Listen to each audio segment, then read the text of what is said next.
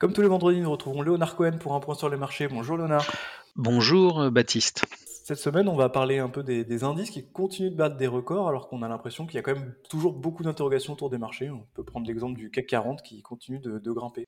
Oui, vous avez complètement raison. On est toujours face à de nombreuses interrogations, l'inflation, le ralentissement économique. Et pourtant, les indices actions continuent leur très beau parcours euh, tiré euh, par euh, quelques valeurs. Alors c'est là qu'il faut être très prudent.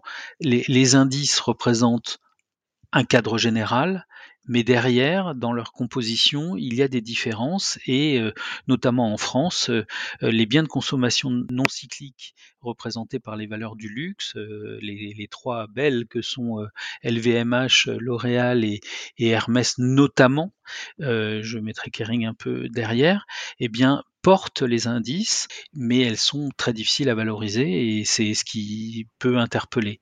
À côté de cela, puisque ces valeurs servent de refuge comme les valeurs de la technologie, eh bien, depuis les faillites bancaires américaines et celles de Crédit Suisse, eh bien, on a une défiance, défiance vis-à-vis du cycle économique avec les valeurs industrielles et bien, entendu sur les valeurs bancaires.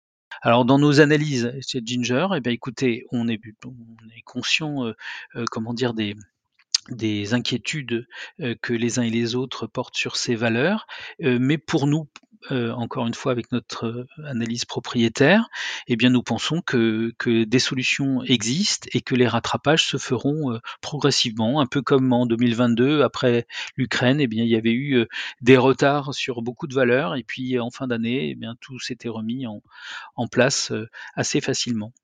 On a eu aussi ces derniers jours un, rebond de l'euro. Comment est-ce que vous l'expliquez? On ne peut pas lier ce rebond de l'euro à une différence entre les économies américaines et, et européennes. On a bien des surprises à la hausse du côté de l'économie européenne, ça c'est une certitude. Mais on, doit ajouter à cela les phénomènes de flux, et notamment dans la période que l'on vient de vivre du mois de mars et des inquiétudes euh, sur les dépôts américains et des dépôts dans les banques américaines notamment, eh bien il y a des flux euh, nord-américains qui sont allés se porter euh, sur justement ces biens de consommation non cycliques, les valeurs du luxe européennes qui servent de refuge. Et comme ce sont des, montants très importants, eh bien ça a servi tellement de refuge que les devises ont bougé très favorablement et en particulier l'euro qui est monté au-dessus de 1,10 à Alors on parle de rebond, il y a aussi un, autre, un autre secteur qui a beaucoup rebondi, c'est le, pétrole après la décision de l'OPEP euh, la semaine dernière. Quelles conséquences est-ce que ça peut avoir cette remontée euh, assez violente du pétrole?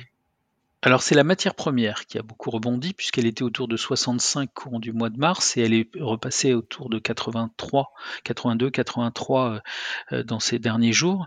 Depuis la décision de l'OPEP qui s'est passée un peu avant le week-end de Pâques de réduire euh, sa production, mais ça se fait au moment où la Chine redémarre et où les chiffres d'exportation notamment que l'on a pu voir euh, ce matin étaient, étaient, vraiment très bons et donc l'activité reprenant dans certaines zones et en particulier en Chine eh bien, ça a porté le prix euh, du, baril, puisque ça s'est fait concomitamment à cette réduction de production.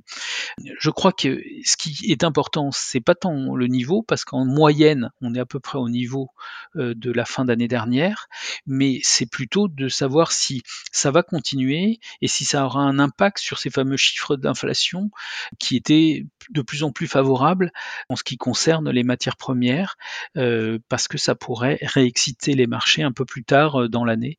Je rappelle que le vrai sujet, ce sera en fin d'année le niveau auquel on, retrouvera l'inflation post-pandémie. Alors on va finir avec euh, ce qui nous attend dans quelques heures, c'est les premiers résultats des banques US. Euh, J'imagine qu'après la crise bancaire qu'on a connue, vous allez suivre ça avec attention? Oui, vous avez complètement raison. Il est important de suivre notamment les chiffres de dépôt de chaque banque et de voir s'il y a eu une fuite des capitaux ou bien euh, si certaines en ont profité. Alors on, on a une partie des réponses, hein, puisqu'on sait que jusqu'à la fin du mois de mars, c'était des sorties. Depuis, ça s'est stabilisé et on a même une inversion euh, qui devrait apparaître et c'est ces messages qui seront très suivis euh, dans, les prochaines heures. je pense que ça pourrait rassurer beaucoup le marché aussi. Eh bien, merci beaucoup Léonard et puis on suivra ça avec attention. Merci, bonne semaine.